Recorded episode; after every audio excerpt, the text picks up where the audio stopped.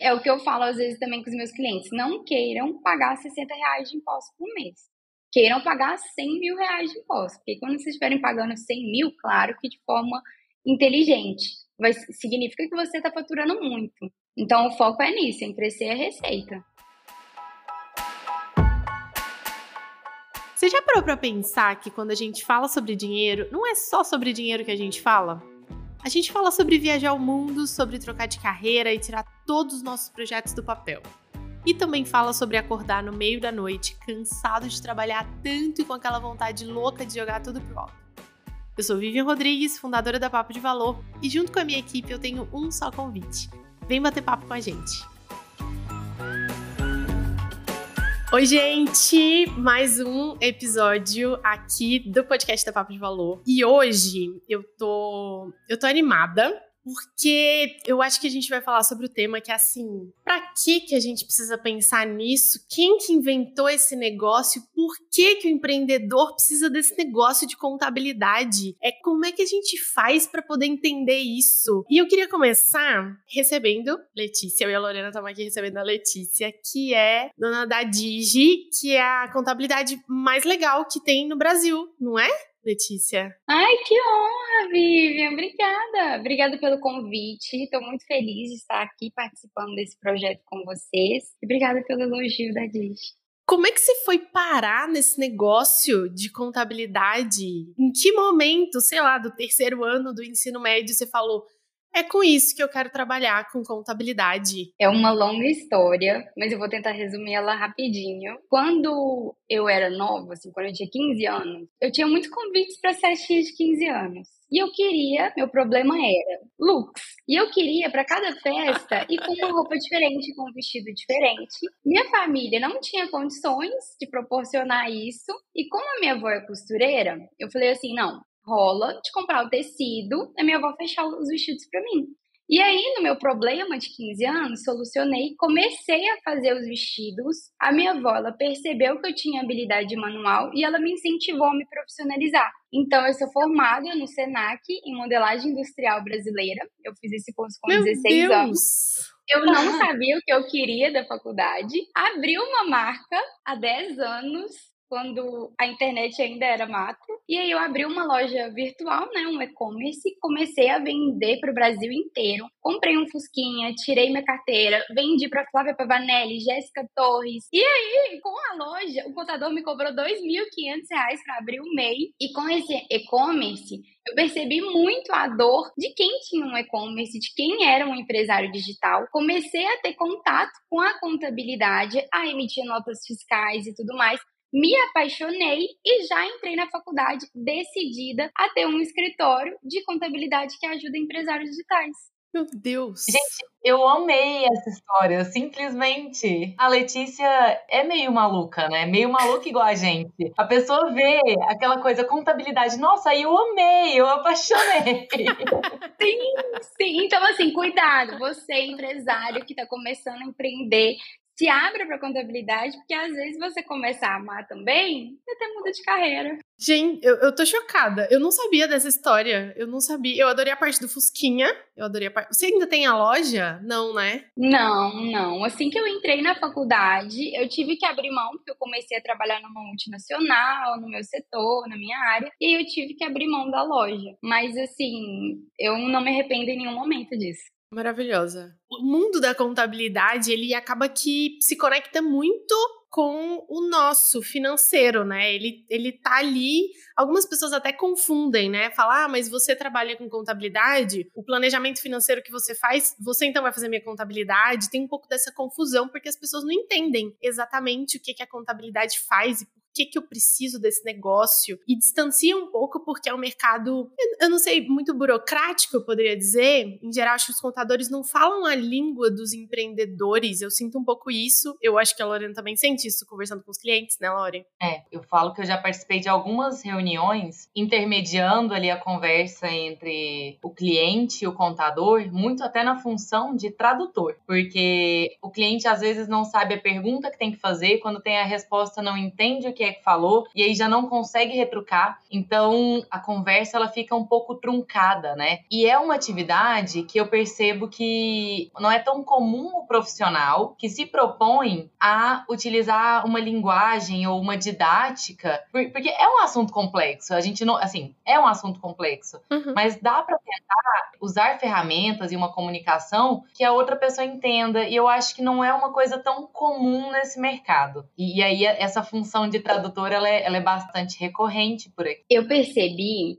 que contabilidade, por mais que eu ame, ela é um motivo de ansiedade de muita gente. Então, às vezes a pessoa se sente até duvida da capacidade dela, tipo assim, gente, se isso é tão fácil de entender, como que eu não tô entendendo isso? Eu sou burro, o que, que tá acontecendo? Então, quando eu percebi que as pessoas se sentiam assim, eu comecei a tentar explicar da forma mais simples possível, para que ela vá adquirindo conhecimento, para que ela vá se sentindo confiante e o que eu acho mais importante, para que ela não terceirize a tomada de decisão dela. Eu posso bater o olho e falar, é mais importante para essa pessoa é mais vantajoso que ela abra empresa. Mas eu preciso levar em consideração que, às vezes, para ela, o dinheiro não é mais importante. É a complexidade da situação. Então, às vezes, ela, por exemplo, concursado público, ela não pode abrir empresa. Então, tem várias situações, igual a pessoa pode sair do país. Então, tem várias situações também particulares que a pessoa precisa desenvolver, aprender contabilidade para que ela não terceirize essa decisão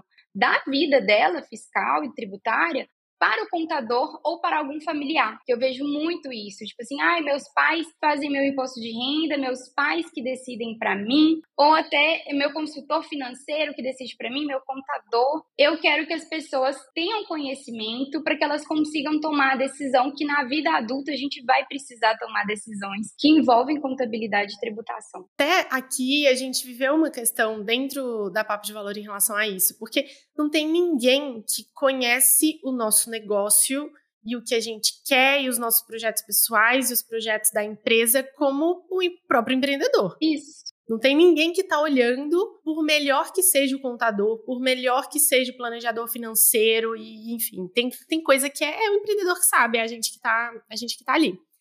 E eu me lembro, teve uma época que a gente estava buscando uma, uma solução melhor tributária aqui para Papo de Valor por conta do nosso modelo. E aí tinha uma pessoa que estava conversando com a gente sobre branding e modelo de negócio, tinha um advogado, tinha um contador, tinham vários profissionais. Mas se eu, Vivian, não soubesse que existe a possibilidade, o que, que era bitributação e que existe possibilidades de buscar um caminho de um split de pagamentos, e, e se eu não tivesse reunido todo mundo e falar, tá, vamos colocar isso aqui na mesa, vamos discutir sobre isso, provavelmente ninguém teria feito, porque ia faltar uma informação para cada um. Então eu acho que não é que todo empreendedor precisa ser super especialista em contabilidade, do mesmo jeito que ele não vai ser especialista em financeiro nem no jurídico, mas ele precisa ter uma noção para fazer perguntas e para reunir pessoas que sabem daquilo. Eu não domino a parte tributária, mesmo trabalhando com planejamento financeiro para pequenos negócios, mas eu sei fazer perguntas e eu sei olhar e falar: peraí, aqui pode ter alguma coisa. Vamos trazer um contador para essa história? Que é um pouco desse papel também. Total.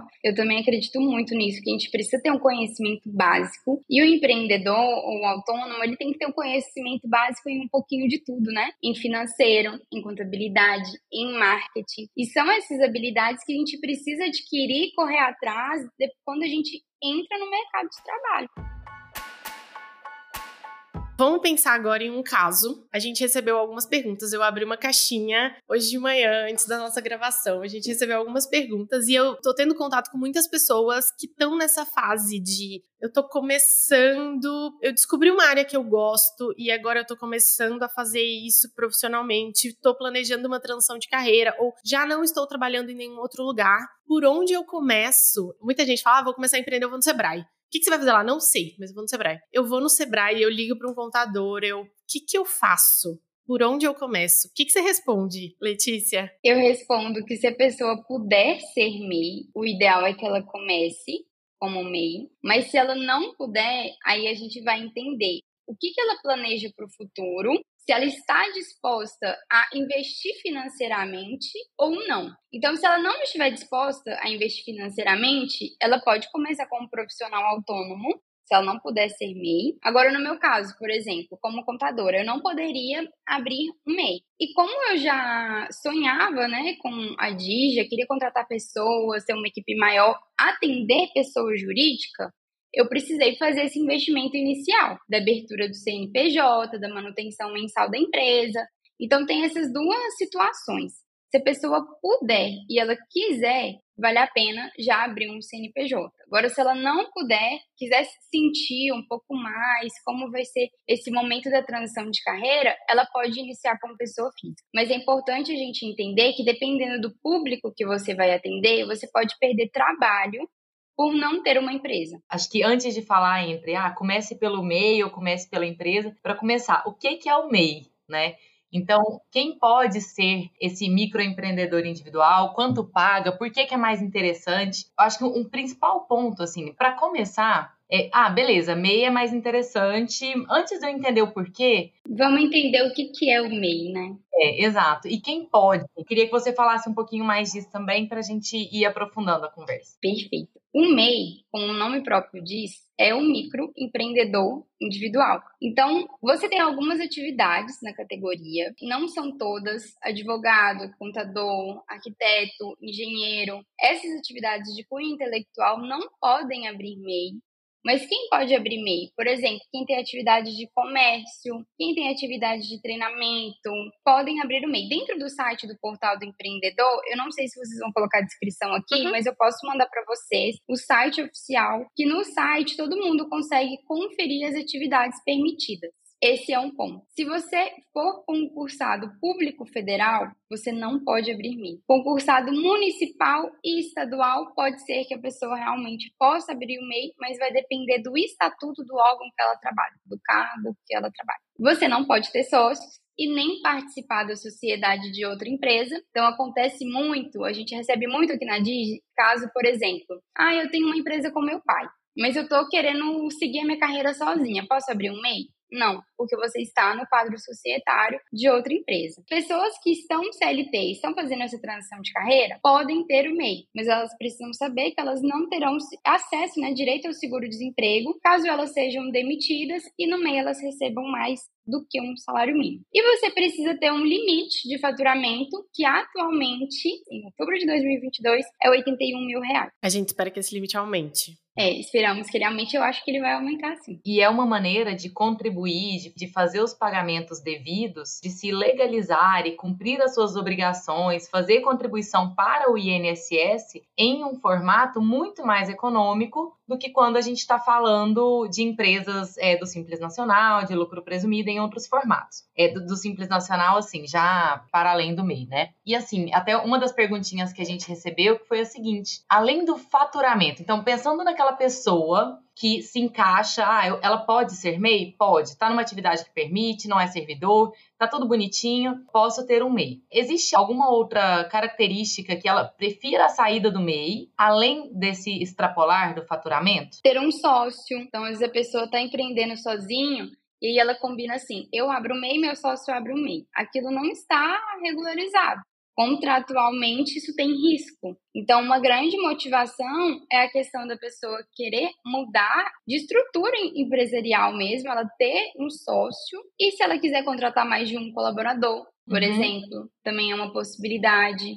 Basicamente esses dois. Um ponto que eu acho interessante é que, às vezes, e isso pra mim é muito doido, mas eu acho que é muito comum. Às vezes as pessoas pensam: ah, eu ainda tô no começo, eu não posso ser MEI, mas eu, eu vou esperar um pouquinho para abrir um CNPJ, para buscar um contador e fazer abrir a empresa bem direitinho como tem que ser. Eu vou esperar um pouco. E aí, enquanto isso, eu só não faço nada, eu só não pago imposto, eu só recebo e boto lá o dinheiro na minha conta e pago, e enfim isso acaba, eu não sei, ajustando o negócio, ajustando aquela atividade e, e o empreendedor começa a olhar para aqueles dois mil reais que entra e pensar, ah, esses dois mil reais aqui é meu. Aí quando alguém ele sente uma necessidade de abrir uma empresa de fato, de regularizar, ele fala, ah, mas agora não compensa mais, porque agora eu tenho que pagar imposto. Mas simplesmente porque ele estava sonegando antes sem saber, né, Letícia? Sim, total, acontece muito isso. E eu vejo que as pessoas acabam limitando até o crescimento crescimento delas, porque elas,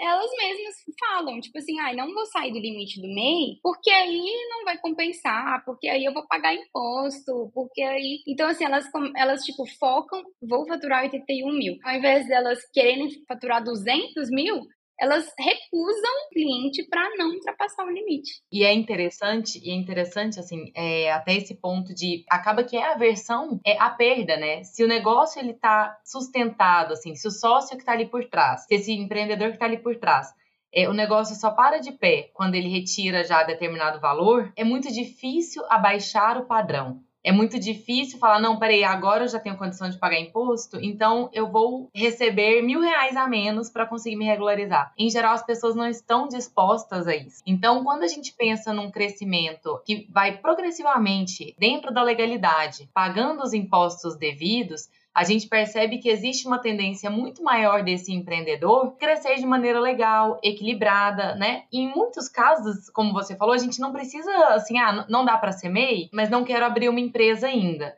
Legal, será que não dá para a gente pensar num formato voltado para o carnê-leão, em que essa renda seja declarada, em que as deduções legais sejam aproveitadas? E aí, quando for o momento, nossa, faz sentido sim agora eu abrir a empresa, aí fazer esse investimento? Essa é uma reflexão que eu acho que deve ter gente aqui pensando, uai, mas pode? Uai, mas assim, isso nem é tão conversado. Parece que o jeito, o jeito esperado, o jeito normal, o jeito até certo é começar sonegando, né? Infelizmente. Isso acontece muito muito. E eu acho que você deve escutar, Letícia, tanto quanto a gente, o ah, mas se eu tiver que pagar imposto, meu negócio não compensa. Sim. E aí, por isso que entra tanto também o planejamento financeiro, né? Sim. Tanto tributário quanto financeiro, de ajustar a precificação, ajustar os custos, é. tudo isso. Até para entender que não é uma opção não pagar imposto. Às vezes não é uma opção. Eu não vou abrir uma empresa CNPJ no, no Simples e recolher ali, eu não posso ser MEI, então eu, eu tenho que fazer meu carnê-leão todo mês, não é uma opção. Ah, aqui o que a gente discute e onde entra o planejamento tributário, é, junto com o planejamento financeiro, é como é que eu vou estruturar esse modelo de negócio para eu conseguir cumprir todas as obrigações legais. Porque é um, é um negócio que tá tão enraizado na nossa na sociedade assim que eu sinto que alguns clientes falam: "Ah, mas eu pago todos os impostos com aquela dor de parecendo que tá fazendo uma coisa errada, tá parecendo que tá sendo besta, sabe? Assim, essa sensação de que é, é, esse é o errado. Não é o errado, esse é o certo. É. Esse é o desejável, esse é o legal. É aí que a gente tem que ir se a gente quer de fato crescer um negócio sem sur grandes surpresas, de forma honesta, e um negócio que te permita crescer patrimônio, porque senão Total. não tem como, né? E é o que eu falo às vezes também com os meus clientes: não queiram pagar 60 reais de imposto por mês. Queiram pagar 100 mil reais de imposto. Porque quando vocês estiverem pagando 100 mil, claro que de forma inteligente. Vai, significa que você está faturando muito. Então o foco é nisso, em crescer a receita. E é interessante, assim, a gente vive numa cultura muito em que é, é, bobo quem paga o imposto, né? E aquela pessoa que paga, e assim, até compartilhando, assim, da minha experiência, assim, quando a gente fala, ah, eu, não, eu pago tudo certinho, a gente emite nota, tudo bonitinho, assim, ah, mas precisa, não, mas gente, é bonito, parece falar assim, que não paga todos os impostos, mas quando a gente pega um cliente que tá com uma dor de cabeça imensa, porque sonegou, porque tá com dívida, enfim, enfim, porque foi pego, né, né, sonegando, é, isso não é compartilhado na roda do bar. Né? Essa conversa, ela não é trazida para a mesa, as pessoas não falam sobre isso. Agora, sobre sonegar, sobre se você está sendo bobo e tudo mais, isso é falado com muito mais naturalidade, né? Já acompanhei muita gente assim que, por exemplo, ah, tá ali querendo exatamente esse formato que você trouxe, Letícia ah, sócios ali, com cada um com sua meizinha e tal. De repente, o faturamento dessa meio empresa é, já não cabia no faturamento de duas, de duas mês. E ainda assim, a conversa de. Mas precisa. Abriu o meu nome da minha mãe. Vai pagar imposto. O objetivo é, é crescer, é dormir em paz. Então, tem jeito de fazer as coisas dentro da legalidade de uma maneira inteligente. Não precisa pagar Total. rios de dinheiro em impostos sem fazer um estudo preliminar sobre isso. Não é esse o ponto. O ponto é entender dentro da legalidade qual é a maneira de pagar o mínimo de impostos possível. E Lore, isso que você falou, em relação à sonegação de imposto, eu acho importante a gente trazer aqui dois pontos. Um para preocupar as pessoas a ponto delas não quererem sonegar e o outro para elas não desesperarem. Então, vou começar do primeiro. a questão da sonegação, ela é tão séria que ela pode realmente destruir e levar uma empresa à falência afetar uma família, uma pessoa física, é de uma forma muito grave. E cada dia mais, com a tecnologia que nós vemos hoje, com Pix, com a internet, isso é muito fácil para o governo rastrear e cruzar todas as informações. Então, assim, a gente precisa ter muito cuidado com a sonegação, porque não é uma economia. Provavelmente a pessoa ela vai cair em alguma malha fina e aí ela vai ter que pagar os impostos que ela não queria pagar, multa e juros. Então, assim, eu tenho um caso, inclusive, de uma cliente que antes dela entrar na Digi, ela não declarava todos os impostos dela e aí ela recebeu uma multa do Estado de 100 mil reais. Isso é muito alto, principalmente para um pequeno empresário. Então, ela teve que parcelar, recomeçar do zero. Esse era o primeiro ponto para todo mundo entender que a gente não, que sonegar não é a opção. A gente vai buscar outros meios. E o segundo é em relação a erro. Muitas pessoas, elas pensam, errei, vou ser preso, Receita Federal já está aqui na porta, esqueci de emitir uma nota fiscal, não sei o quê, o que, que vai acontecer comigo? É normal que as empresas errem, é comum, cotidiano. O que importa, assim, o mais importante é que a gente pague os impostos de forma correta. É claro que, assim, pode ser que você seja atuado pelo seu erro, pode ser que você seja sim multado pelo seu erro, mas não vai ser numa proporção tão grande igual se você fazer, realizar a sua negação. Então você errou, percebeu o erro, corrigiu daqui para frente, pagou todos os impostos direitinho e beleza. Não tem como às vezes corrigir o que aconteceu daqui para trás, ou às vezes é possível é, amenizar um pouco o erro, então, já que não conseguiu emitir nota fiscal, pelo menos pagou o imposto. Dessa forma, você, assim, para não criar uma ansiedade nas pessoas de não vou abrir empresa, porque provavelmente vou errar, é ok errar. O seu erro não vai, não vai ser tão penalizado como a sua negação. Para uma pessoa que está começando, eu vou até pegar essa pergunta que a gente recebeu exatamente assim. Foi uma pergunta do Felipe. Nossa, achei bom falar o nome da pessoa. Foi uma pergunta do Felipe. Chique, chique. Foi uma pergunta do Felipe. Para quem está começando a carreira, quando se preocupar com os impostos? Ótimo, adorei essa pergunta. Eu acho que a gente precisa desde o início. Mesmo que não seja a sua situação real, você já busca o conhecimento e já vai estar atento para um momento que você precisar iniciar a abertura de uma empresa, por exemplo. Então, desde o início. Eu costumo dizer que o negócio ele tem que nascer já com o imposto do mesmo jeito que a gente para abrir um negócio a gente não tem que dedicar tempo para aquele negócio, a gente não tem custos daquele negócio, o imposto é, ele tá ali junto. E para quem pensa, porque eu sei que um monte de gente está escutando, tá pensando: "Ah, mas no meu caso é diferente".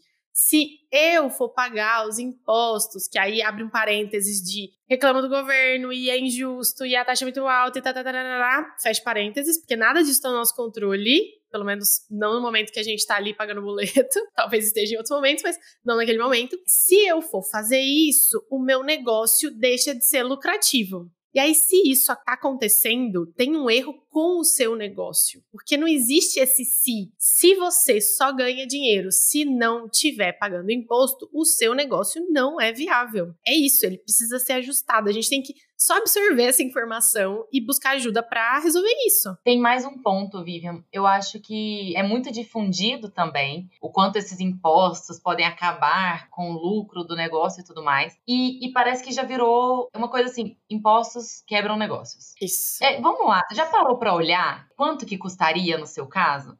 Porque vamos dar um exemplo, a gente está falando de alguém que está começando a carreira. Começando a carreira ali como autônomo, a pessoa conseguiu pela primeira vez na vida fazer uma venda e aí ela fez uma venda de um serviço que ela cobrou R$ 1.900 cobrou R$ 1.900, foi a primeira venda dela. Quanto será que ela tem que pagar por imposto por essa venda como autônomo, né? Então, assim, vamos, vamos dar um chute, assim, porque seria alguma coisa... Vamos, na... claro de zero reais, porque ele se encaixa ali na faixa isenta para quem profissional liberal, Então, essa pessoa, ainda dentro da legalidade, consegue não pagar nada, às vezes até ganhando mais e deduzindo as despesas que ela tem associada àquele serviço, ela consegue pagar outra vez nada ou um valor muito, Sim. muito pequenininho. Então, é, a tabela de imposto, como ela é progressiva, dá para a gente ir respeitando as fases de crescimento da empresa. Então, acho que vale tirar essa máxima de que impostos quebram empresas ou o imposto vai tirar a viabilidade da minha empresa e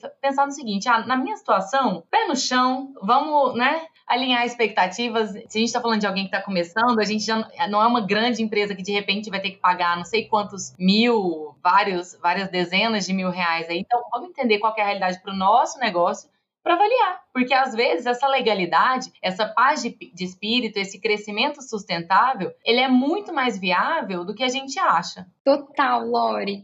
E ontem, assim, eu fiz uma consultoria com uma pessoa que ela entrou na consultoria eu quero saber se sou obrigada a fazer declaração de imposto de renda, quanto que eu vou pagar de imposto, que não sei o quê. Quando a gente começou a analisar, ela ia restituir, então ela ia receber a restituição, ela ia receber de volta, ela não ia pagar. Então, às vezes, ela ia até deixar de fazer a declaração de imposto de renda, sendo que ela iria receber o valor da restituição. Então, realmente, a gente precisa entender cada caso específico. Muitas pessoas também, quando eu falo, por exemplo, no caso delas, dependendo da atividade, elas vão começar pagando 6% na empresa. Então elas já falam, nossa, é bem menos do que eu imaginava. Então a gente realmente precisa primeiro entender para depois decidir, né? O que se a gente vai mexer no nosso negócio, na, na precificação, ajustar outras coisas. Vamos pensar em um caso. Foi uma das perguntas aqui, eu vou fazer uma adaptação para a gente poder atender mais pessoas. É o seguinte: eu sou um profissional, eu não posso ser MEI, e eu tô fazendo carne-leão, uma psicóloga, por exemplo. Vamos trazer esse exemplo. Psicólogo, dentista, um profissional nesse, nesse formato. E aí eu comecei a faturar muito. E eu tô pagando, todo mês faço lá meu carne-leão, né? Pago o carne-leão bonitinho, todo mês mas eu comecei a faturar muito. Quando é que. Será que já vale a pena eu abrir uma empresa? Tem uma faixa, eu sei que essa resposta não existe assim, cravada, cravada, cravada, mas os meus custos são baixos, então praticamente tudo que entra é lucro mesmo, no final das contas, daquele, daquele negócio. E eu quero continuar crescendo, mas não muito, porque a minha agenda já tá quase cheia. Tem alguma faixa para assim, a partir daqui, nessa faixa já Para ficar atento. Sim, super. Primeiro, tem a faixa do imposto de renda mesmo, que a partir de 4 mil e pouco você já está na alíquota de 27,5%. Então você já pode começar a observar. Porém, nós podemos deduzir no livro caixa as despesas. Então, isso vai depender das despesas de cada um. Mesmo a pessoa atendendo em casa, ela pode fazer a dedução de um quinto das despesas da casa dela, por exemplo. Então, normalmente, quando você tem um valor de despesa maior, e eu também posso deixar o link para vocês simularem o carne-leão, quanto que vocês iriam pagar, colocando o valor da receita, considerando o valor das despesas em média, você vai ver a sua alíquota efetiva. Então, o que eu vejo, assim, da maioria do mercado, profissionais autônomos é quando ele chega com 12 mil reais mais ou menos de faturamento, já vale a pena fazer a abertura da empresa. Isso considerando psicólogos que estão no fator R, por exemplo. Mas dependendo da atividade do profissional, antes mesmo já vai valer a pena fazer a abertura da empresa. E lembrando que a gente está falando de profissionais que não podem ser MEI. Se eles puderem ser MEI, o ideal é iniciar com o MEI, porque como a Lori falou, ele é mais barato, ele é mais simples, então é a forma inicial de você começar. Essa faixa, eu sempre gosto de pensar que em questões tributárias, em outras questões também, mas aqui fazendo recorte da, da questão tributária, a gente olha o que, que é melhor para mim, para o meu negócio hoje, até quando esse cenário vai se encaixar. E aí a gente coloca aquele post-it ali em algum lugar. Ah, então até mais ou menos pela minha estrutura hoje de renda e de pela minha estrutura hoje de despesas, até nesse meu caso, fiz a simulação lá no, no site que você colocou aqui, vai ser 10 mil reais, por exemplo. Então, com 10 ou com 12 mil reais, quando eu chegar perto disso, aí eu vou buscar alguém para me ajudar agora, nesse novo cenário, qual é o melhor nesse cenário e até quando provavelmente vai ser o melhor cenário? Porque um negócio, ele, ele é muito dinâmico, Muda. né? As coisas Sim. mudam, a, as necessidades mudam e isso precisa estar alinhado não só porque às vezes a gente até sabe, ah, o negócio é dinâmico. Hoje eu vendo é, assessoria, consultoria de marketing para uma empresa, para pessoas. Aí daqui a pouco eu também quero vender um curso. Aí daqui a pouco eu quero alugar um espaço para poder fazer um treinamento presencial. Aí agora eu preciso comprar coisas porque as coisas vão acontecendo. E às vezes a gente tem essa mudança em termos de mercado, de comunicação, a gente consegue fazer isso mais fácil. E a gente esquece que o financeiro e toda a questão contábil precisa acompanhar. Tá, agora os meus custos vão subir. O que que isso vai impactar no imposto que eu pago ou no tipo de empresa que eu tenho e o que que isso vai impactar no meu preço, inclusive, né? Como é que eu vou, com essas mudanças, ajustar minha precificação? Meus preços vão subir, meus preços podem se manter, como é que, o que, que vai mexer no meu lucro? Enfim, é, é olhar para isso tudo. Eu acho isso tudo muito legal, mas muito legal mesmo. Eu não é também à amo. toa. É tipo um dos meus assuntos favoritos. É isso. E parece que eu, eu enxergo quase como um quebra-cabeça. Só que, em geral, as peças tributárias as pessoas tendem a deixar de lado. Elas pensam no preço que elas acham que as pessoas vão pagar pelo produto delas, e no que elas dão conta de fazer, e no que elas têm segurança para poder falar, colocar de preço, e deixam essas outras peças de lado. Porque elas só gritam Total. quando a receita bate na porta, né? Só nesse momento. E é legal a gente fazer essa análise é todo ano, assim, pra gente entender, pra gente fazer um, um planejamento do próximo ano, a gente entender o que nós queremos. Se é um ano que nós vamos trabalhar mais, nós vamos desenvolver mais produtos. Se é um ano que eu pretendo trabalhar menos, só pagar minhas contas e tudo mais. Então, esse planejamento contábil, eles têm que estar junto com o planejamento financeiro, porque dependendo do que mudar na sua empresa, também vai afetar e vai mudar completamente a contabilidade. Isso vale para a parte fiscal dos pequenos negócios e também da pessoa física, né? Total, total. Às vezes, para a pessoa física, naquele momento, vale a pena ela continuar como autônoma. Vamos supor que ela quer prestar mais serviço para PJ. Aí vale a pena ela abrir uma empresa. Mas abrir uma empresa, viu que não era aquilo que ela queria, que ela quer voltar aos atendimentos da pessoa física, talvez vai fazer mais sentido ela voltar a ser uma, pessoa física, um profissional autônomo. Então tem que estar atento e por isso que é legal o empresário ele ter esse conhecimento básico para ele é, não esperar os outros tomarem a decisão, não esperar os outros informarem, avisarem, ele buscar, buscar essas decisões, buscar essas perguntas. E eu acho esse ponto que a Vivian trouxe de, peraí, vamos cravar um número, deixa eu olhar aqui para minha, que é o mesmo que você trouxe também, que é assim, para minha realidade de hoje, eu vou seguir desse jeito e eu vou cravar aqui quando que eu vou olhar isso para isso uma próxima vez. Seja para quando ah, o faturamento atinge tanto, ou seja para quando daqui um ano, enfim, cravar um próximo momento de voltar a ter que pensar sobre isso. Isso traz uma, um, um descanso nesse meio tempo muito bom. Assim, a gente tira uma pendência, olhei para isso, tá definido que a próxima vez que eu vou olhar é lá.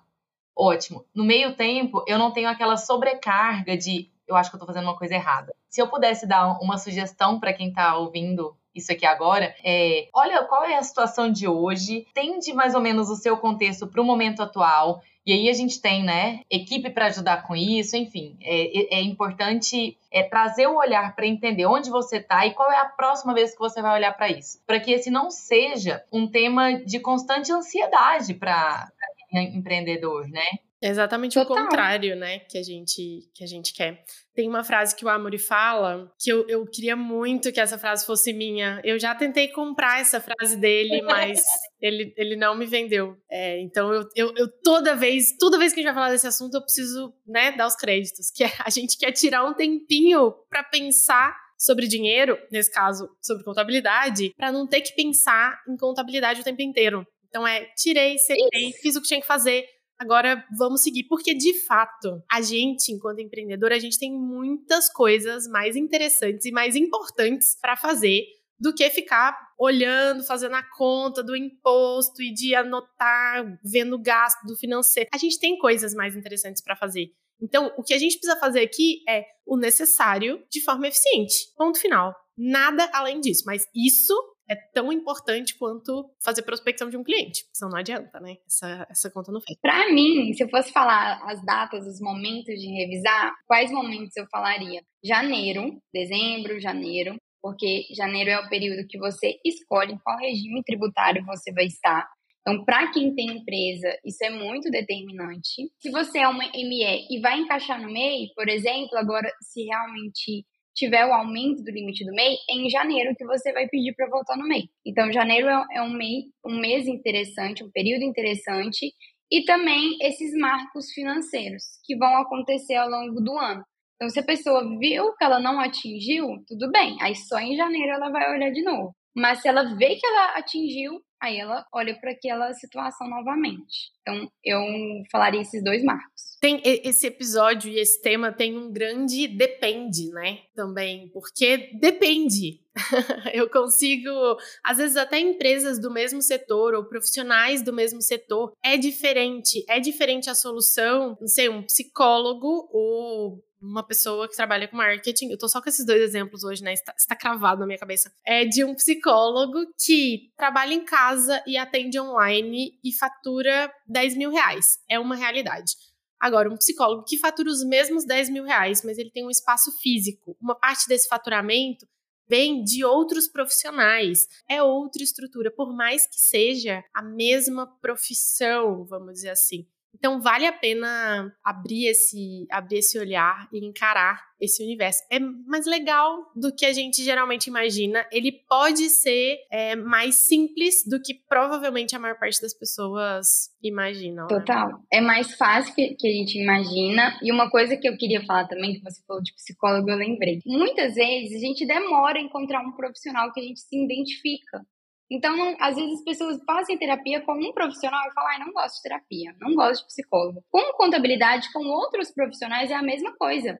Conversa com o um profissional. Se você não sentiu segurança com ele, não, não desiste. Conversa com outros, pede indicação. E quando você realmente ter o apoio de um profissional que você confia, que você se sente seguro para abrir todos os números da sua empresa, vai ser ótimo. Você conhece alguém para indicar, Letícia? Conheço a Digi. Conheço a Digi. Quem quiser entrar em contato com a gente, é só mandar uma mensagem para o nosso WhatsApp, pode entrar no nosso site ou no Instagram, arroba Digicontas. Sim. E se seu problema for planejamento financeiro, você conhece alguém, Lorena? Conheço, conheço também, Vivian. Que curioso.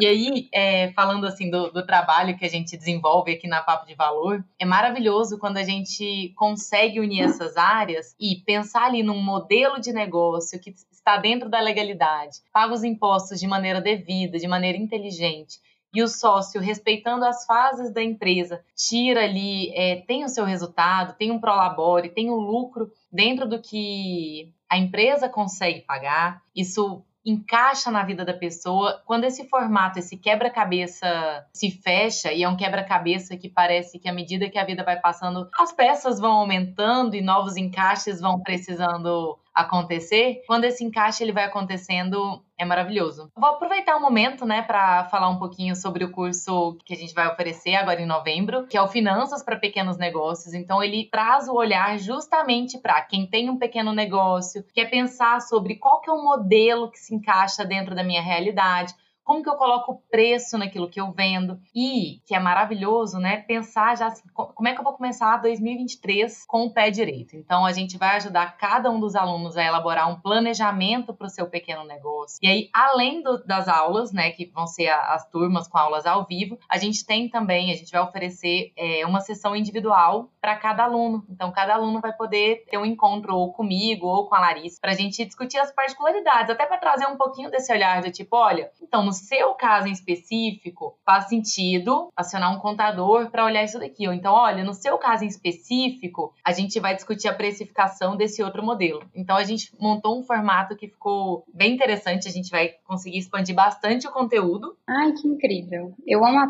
de valor. Eu já ia perguntar se vai ser ao vivo ou não, mas vai ter então um momento ao vivo e a conversa individual. E o sentimento é mútuo, Letícia. a Papa de Valor é uma também, tá? É isso. Porque eu, eu acho que o empreendedor, até esse formato, não era um formato que a gente fazia antes e a gente resolveu mudar, porque quando a gente pensa no curso enquanto coletivo, eu acho que tem alguns ganhos que a gente não consegue ter na, na consultoria individual que é a troca entre profissionais. Então, é muito doido, porque um exemplo que às vezes um psicólogo dá, eu que trabalho numa área completamente, eu tenho uma lanchonete. Às vezes eu, eu posso pegar aquele olhar aplicar. e aplicar no meu negócio, porque eu nunca tinha parado para pensar nesse outro ponto de vista, assim, a partir desse outro lugar. Então acho que essa troca ela é muito rica. A gente aprende a ver modelos de negócios diferentes, né? E como é que aquilo funciona. E eu acho que a gente tem essa oportunidade de ganhar um pouco de autonomia para meu negócio é viável? Como é que eu precifico o produto? E se eu quiser vender serviço, como é que eu precifico serviço? Como é que é a questão tributária? Como é que eu faço meu controle? Como é que eu vou definir meta para o próximo ano? E aí tem aquela dor que você deve sentir aí também, Letícia, que é, tá bom, eu entendi isso tudo. Será que alguém pode olhar e falar se eu tô fazendo certo?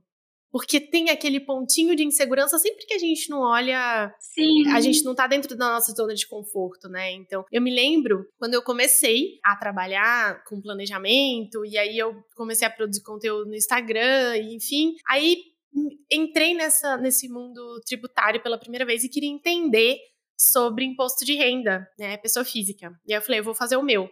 Aí fiz o meu, eu pesquisei tanto que eu olhava para aquilo e eu falava, é assim que faz, eu, eu tenho certeza. Mas eu vou pedir para alguém dar uma olhadinha, porque vai que eu tô deixando passar alguma coisa. E é normal às vezes a gente deixar passar, principalmente quando tem a ver com um planejamento que tem mais questões qualitativas, né? Envolve o nosso medo de, ah, mas e se eu não crescer? Será que vai valer a pena eu ter aberto a empresa? Ou e se eu crescer demais? Eu acho que eu não vou crescer, porque eu acho que eu não sou boa o suficiente. Acho que tem essas questões. Nós somos seres humanos, que a gente, quanto profissional, entra com a parte técnica e, e consegue ligar pontos, né? Total. E quando às vezes a gente pesquisa na internet, é cada pessoa falando de uma forma que a gente fica confuso de o que está certo, então. Com certeza, você confirmar com o contador, ter essa validação é super interessante para ver se você realmente está fazendo certo. Adorei, adorei bater papo. A gente podia ficar aqui batendo papo mais algumas horas, mas é a Fabi que, que é quem manda nesse negócio. É a Fabi, ela começa a mandar mensagem e fala: já tá bom, já pode parar, vamos deixar pro próximo.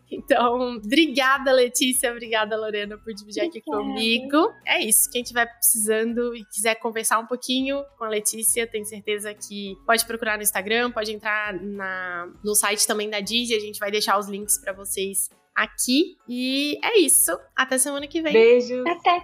Beijinho.